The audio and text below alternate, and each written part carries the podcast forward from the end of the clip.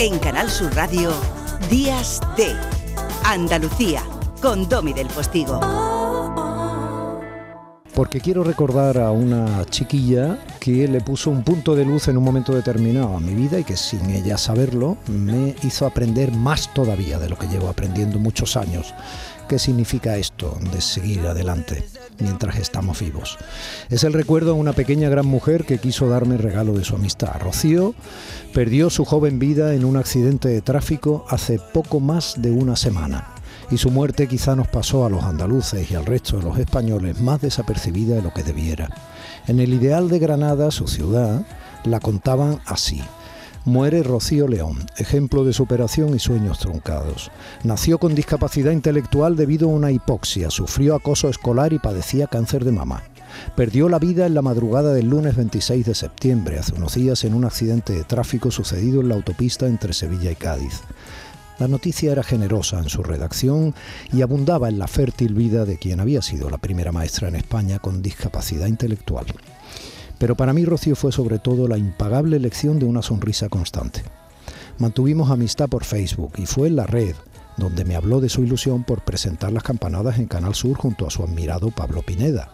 Recuerdo que hablamos sobre ello Isabel Cabrera y yo, y que Canal Sur dio el paso adelante que posibilitó no solo el sueño de Rocío, sino que personas con discapacidad intelectual compartieran el protagonismo de la retransmisión más celebrada del año en una televisión. ¿Lo recuerdan? De nuevo en Antequera, estamos a punto de llegar a las 12 de la noche, Plaza de San Sebastián, ambiente por todo lo alto, ahí arriba está en lo alto de la torre el reloj que marcará las 12. estamos ahí ya, ah, Quedan cinco minutos para las Dios mío en esta colegiata renacentista desde Antequera y ese reloj que cómo va a sonar. A ver, cuéntanos, Rocío. Vamos a explicarlo, vamos a explicarlo porque este es el momento clave, que nadie se equivoque, que nadie se equivoque. A ver, Rocío, vamos a explicarlo. Las cuartas sonarán clon, clon, clon, clon, clon, clon, clon, clon, cuatro cuartos. Y luego las doce campanadas.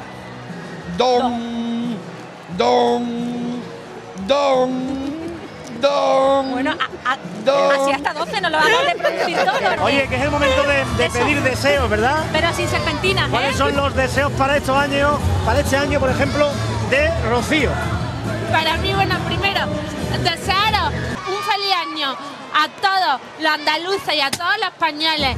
Y mi deseo para, bueno, para todos los andaluces es salud, dinero, bueno, salud, paz y amor.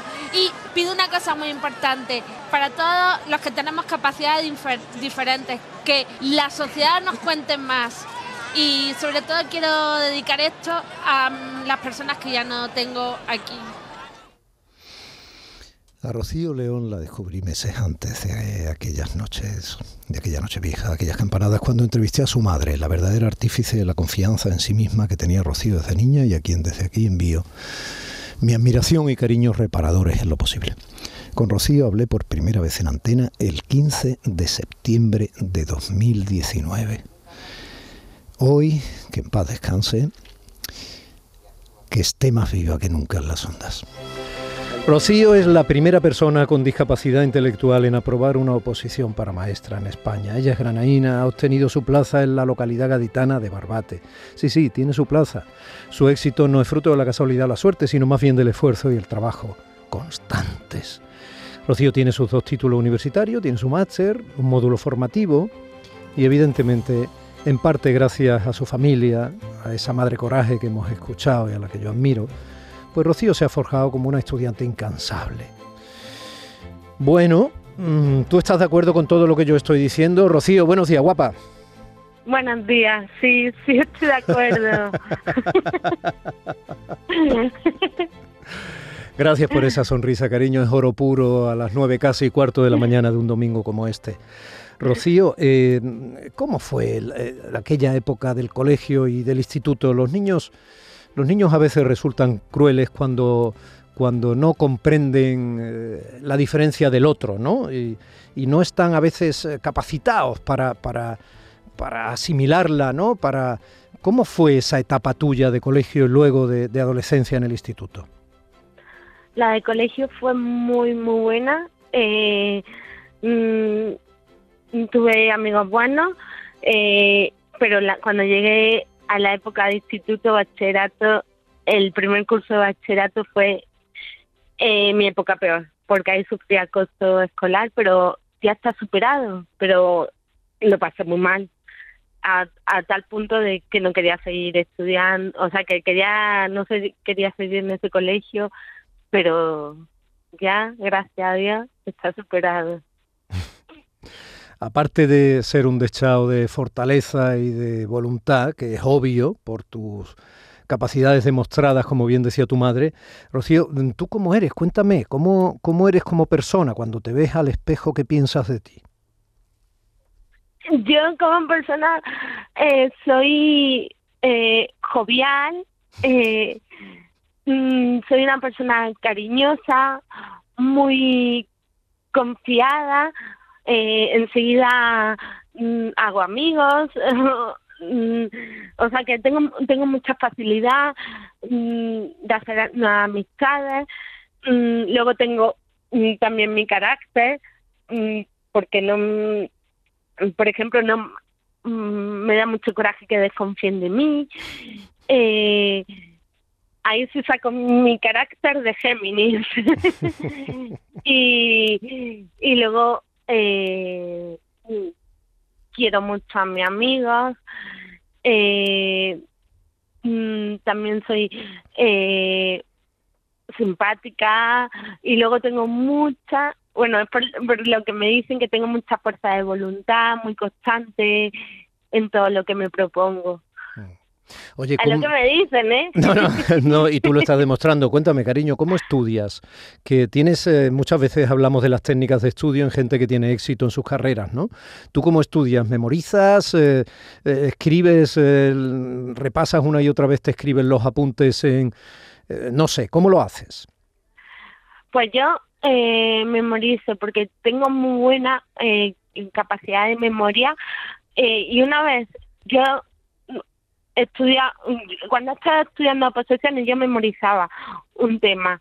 Y una vez que me lo sabía ya pero del todo lo escribía. Y digo ah pues ya me lo sé y si no me sabía algún punto digo uy este punto lo tengo que volver a memorizar y así yo era todo memorizado. Eh, y luego era y muchas horas de estudio también que he estado porque para conseguir una, una oposición hay que echar muchas horas. Aunque te quite mm, vida social ya tendrás vida social pero muchas horas desde la desde las ocho que ocho menos cuarto que llegaba a la biblioteca hasta las nueve de la noche que estaba ahí. Me llevaba un termo para comer o sea un termo un termo en la comida eh, la comida la ponía en un termo y ahí y, y ya amigas de la bibliotecaria me hacían Oye, eh, Rocío, ¿podemos hablar de cosas íntimas? sí te, sí te voy a preguntar una cosa muy íntima. Sí. ¿Qué película es tu favorita? Desayuno con diamantes, breakfast and Tiffany. Por eso mi perra se llama Tiffany, no no por la tienda, ¿eh? sino por la película, porque me encantó. La primera vez que la vi, dije, qué película más bonita. ¿Qué te gusta de Desayuno tierna". con Diamantes? ¿Qué secuencia? ¿Qué recuerdas? ¿Qué te llega más? ¿Qué secuencia? Pues, bueno, aparte de cuando ella está cantando la música, uh, la música de, de Mon, la, la banda sonora en la escalera, esa parte me gusta mucho. Sí. Tam- también me gustó mucho cuando están eh, en la joyería los dos, eh, lo- los dos protagonistas de la película. Ujú. Sí, Audrey Eh, Hepburn y Josh Pepper. Sí, Audrey Hepburn es que para mí mi icono, o sea, me encanta, me encanta. Y, y una película muy tierna. ¿La escuchamos juntos un momentito? Sí, Venga. ¿La bailamos, eh, Rocío? sí, vale.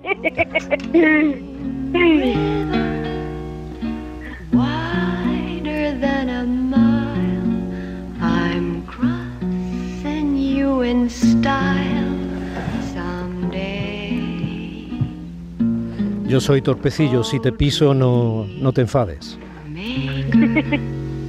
you heartbreaker, Ah, Dios, qué maravilla. Qué maravilla.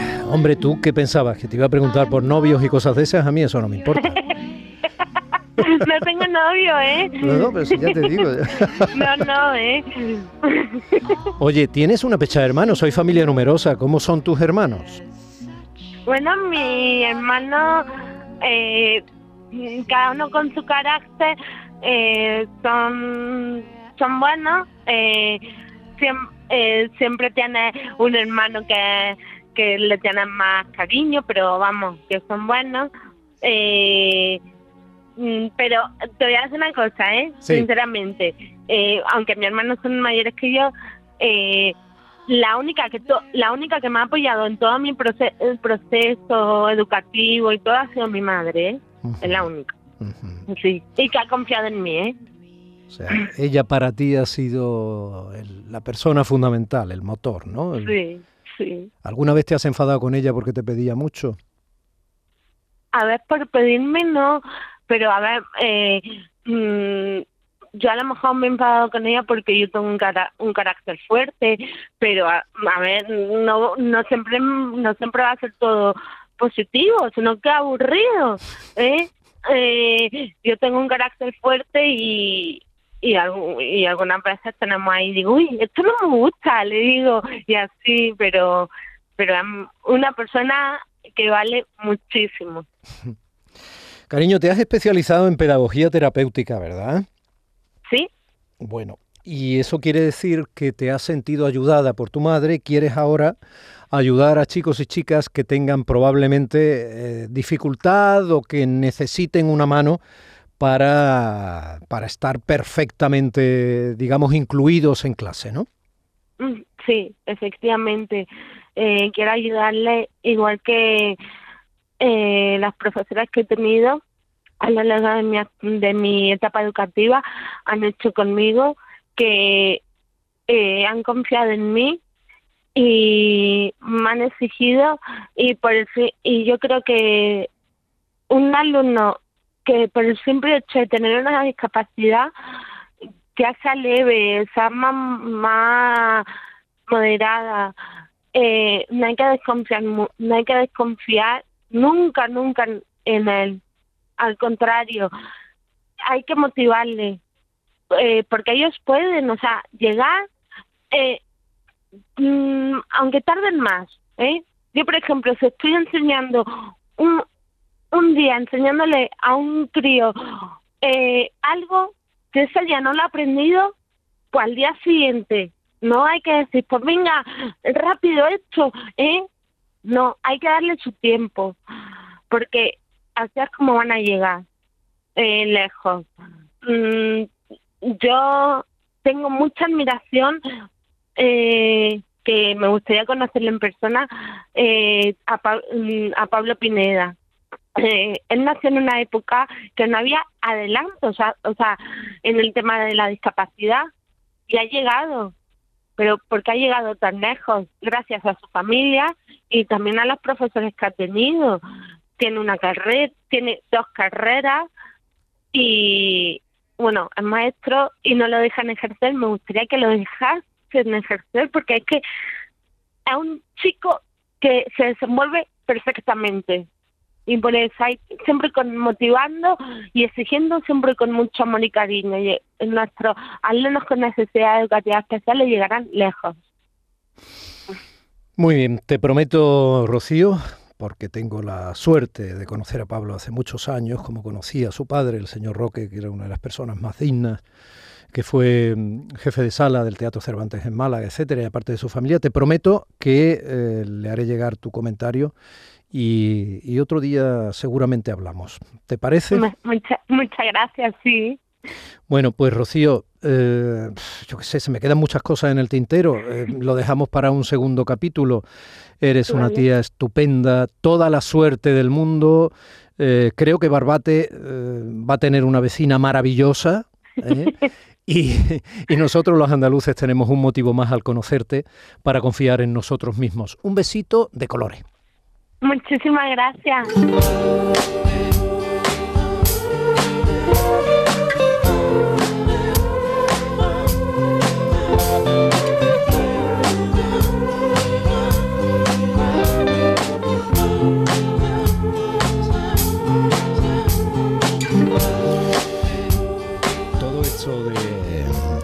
Todo esto de, estar, vivo, digo, no, no es que tenga que tener un sentido, es que evidentemente un sentido. Un besito de colores, Nuria del Saz, buenos días. Hola, buenos días, Domi. Bueno, qué entrevistón acabo de escuchar. Gracias por rescatarlo, gracias. Hace mucha falta, ¿eh? Estos mensajes como, como el que lanzaba Rocío. Y que en paz descanse. Yo también lo creo. Y, y por eso en parte te quería dar este otro beso de colores a ti en antena, porque fuiste eh, parte importante, a mí me acompañaste mucho y a los oyentes también, desde tu, mm, bueno, circunstancia personal, todos somos nosotros nuestra circunstancia, como decían Ortega y Gasset, aquellos dos niños, y hiciste, hombre, eh, esa cotidianidad tuya eh, nos hizo a todos co- conectar con una vecina que además es un pedazo de profesional, una periodista admirada por mí, que ve con el corazón, porque bueno, tú eres mm, de esas personas que tienen una diferencia con la mayoría y en el caso tuyo eh, son tus ojos. Sí. Pues la verdad, Domi, que, que aquello que hicimos en la pandemia de contar esa cotidianidad fue la- las ganas de, de ese servicio público, de ser útiles ¿no? y, y aportar a aquello que estábamos viviendo. Y, y- y yo pensaba, digo, bueno, creo que a esto le podemos dar un- una vueltecita y, sacarle una sonrisa al confinamiento, que, que yo no sé si a ti te pasa lo mismo, Domi, pero cuanto más tiempo va pasando de aquello, creo que al menos yo soy más consciente de la dureza, de lo que vivimos, de, de las renuncias, aunque en ese momento estamos enfocados en salir adelante, eh, en vivir con normalidad el encierro, sobre todo también los que teníamos niños, las personas que estaban solas, que lo han pasado verdaderamente mal. Y, y ahora te das cuenta, ¿no? De, de- de en realidad cuánto sufrimos, aunque en ese momento eh, tratábamos de ponerle una sonrisa y, y ser nuestra mejor versión y, y seguir con, con una normalidad que no teníamos. Y bueno, tú me diste, nos diste las puertas de, de tu programa para contar aquello que pasaba en mi casa, que, que pasaba en casa de todo el mundo. Al final, los seres humanos somos muy, muy iguales, ¿verdad? Y, bueno, para mí fue una experiencia muy bonita y sobre todo el sentirse útil, el, llevar esa sonrisa, el, el reírnos de nosotros mismos, ¿no? De, lo que nos estaba sucediendo. Bueno, esto se ha comentado muchas veces, Nuria, pero yo creo que repetirlo una y otra vez está muy bien. Eh, quienes veis con la imaginación o el recuerdo, tenéis en la radio, evidentemente, un medio eh, muy importante, ¿no? Sí.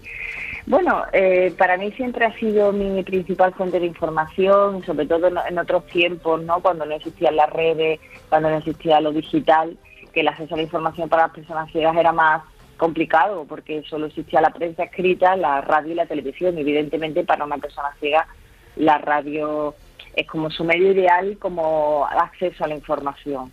Eh, hoy en día eso se ha diversificado mucho, pero bueno, para mí la radio tiene su, su especial, ¿no? A mí me da más compañía la, la radio que la tele, pero como a tantas personas. Espérate un segundo, Nuria. Voy a poner este micro bien. Jimena, me miras y te sonríes. ¿Qué, mm, qué te parece lo que estás oyendo, cariño? ¿Mm? Bien, Bien, ¿no? ¿Y por qué te parece bien? no sé. Claro. ¿Qué, ¿Cuántos años tú tienes ya, Jimena? Seis, Seis. ¿Sigues tocando el violín? sí, Mm. ¿Y te gusta el violín? sí, Ya. Y no tiene nada que ver que tengas un padre violinista, ¿no? Entre otras cosas. Y Mm, músico y eso, ¿no? no. Y una, claro. Bueno, El es- violín es muy difícil, el violín es muy muy difícil de tocar, ¿eh? Sí, sí, sí, sí. Bueno, pues la tendrías que ver, ¿eh? La tendrías que ver. Con Jimena hablaremos también ahora un ratito porque ella es la hija de su padre y de su madre. Y tiene mucho Ah, que ver. buen dato, gente, gente estupenda que tiene que ver también con el programa, ¿no? Ahora hablaremos de eso.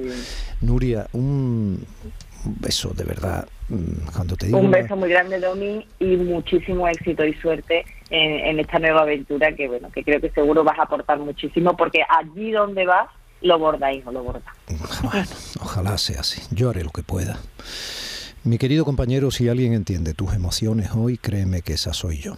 Estoy leyendo en antena, porque así debe ser uno de los mm, mensajes que me han llegado, pero este es necesario leerlo en antena, porque pertenece Nuria a una estupenda persona.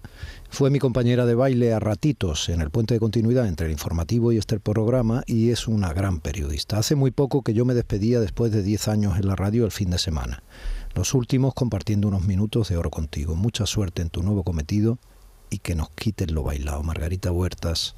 Ay, Margarita, un beso para ella también. Por eso, como sé que la conoces, eh, me parecía que era necesario traerlo porque en cierto modo ha sido también parte importante de los contenidos de este programa.